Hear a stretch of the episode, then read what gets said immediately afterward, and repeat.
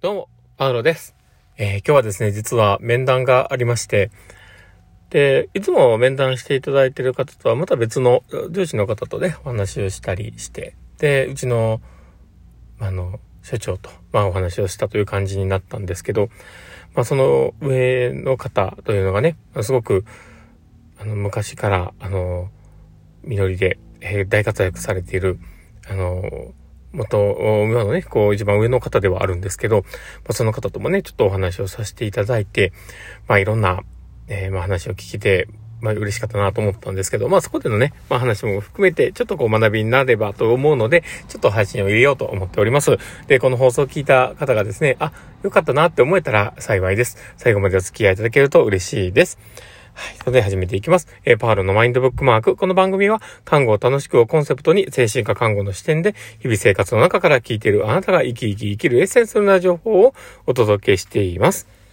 はい。ということで、えー、今日も収録を始めております。皆さんどうお過ごしでしょうかえー、今日はですね、まあ、どんな話をしようかなっていうところなんですけど、まあ、気づきをもらえる人は大切にしていこうよっていう話をしようと思っております。で、本題に入る前にですね、ちょっとお知らせをさせてください。え私の事業所がですね、するオンライン研修会、精神疾患別ケアシリーズがまた開催されます。で、前回に続き2回目で、えー、今回も統合失調症のケースのお話になります。そして、あの、えっ、とですね、クライシスプランの、えお話になってきます。で、もしよければ、あの、ご参加いただけたら嬉しいです。URL 貼っときますので、どうぞチェックしてみてください。今回は私、パウロも話させていただきますので、どうぞよろしくお願いします。ということで、えー、始めていきます。で、えー、まあ、気づきをね、もらえる人は大切にこう、大切にしていこうという話なんですけど、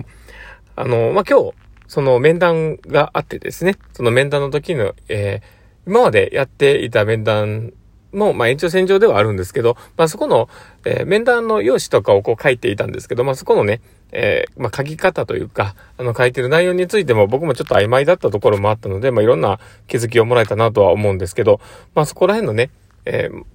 話の中でこう気づきをもらったところもあるんですね。で、で、まあその中で、あ、僕がちょっとこう話をこうしようかなとしてた、その書いてた内容とかが、自分では全然気づかなかったんですけど、非常に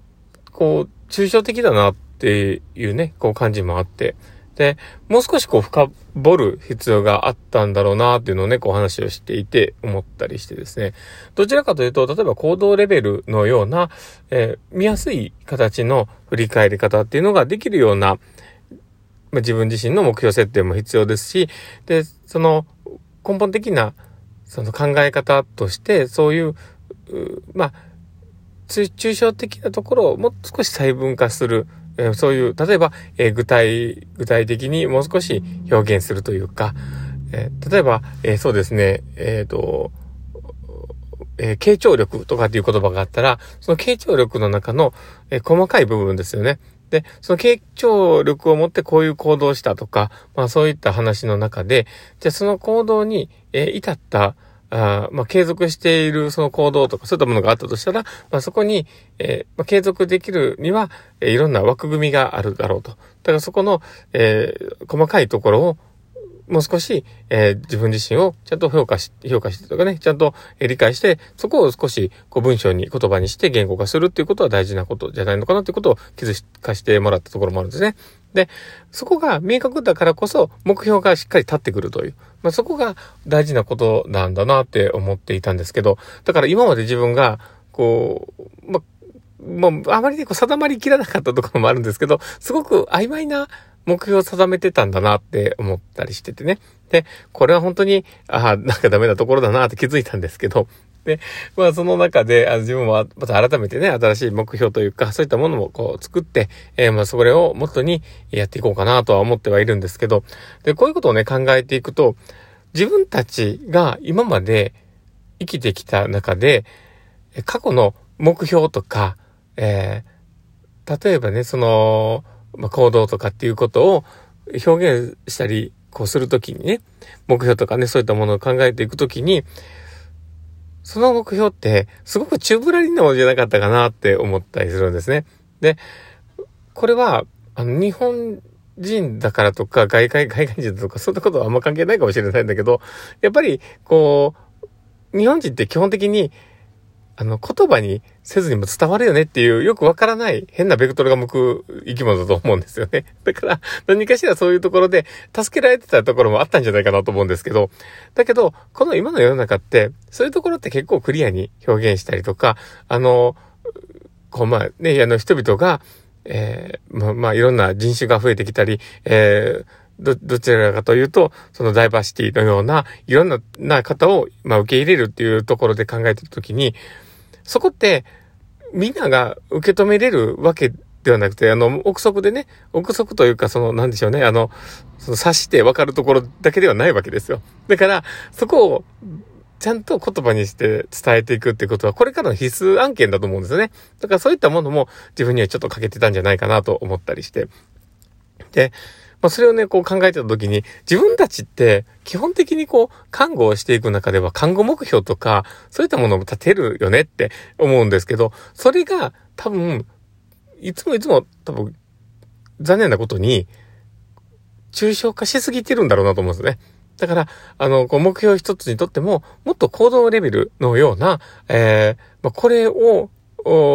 ま、達成できるという、そういうものが、もともと行動レベルのもので表現するようなものの方がいいんじゃないかなと。例えば数字で比較できるようなものだったりね、え毎日5000歩歩くとか、まあそういったものであれば、あの、でき、えー、それがね、達成できた、達成できないっていうのは、数字で見てすごくわかるものであって、で、あと、ま、それを、えー、まあ、継続という視点で考えたときに、じゃあ、あの、1ヶ月、えー、30日ある中の、えー、15日やっているのか、それとも10日やっているのか、一般的に、えー、まあ、10日でもやってたら継続になるんですけど、だけど、それを、ね、あのー、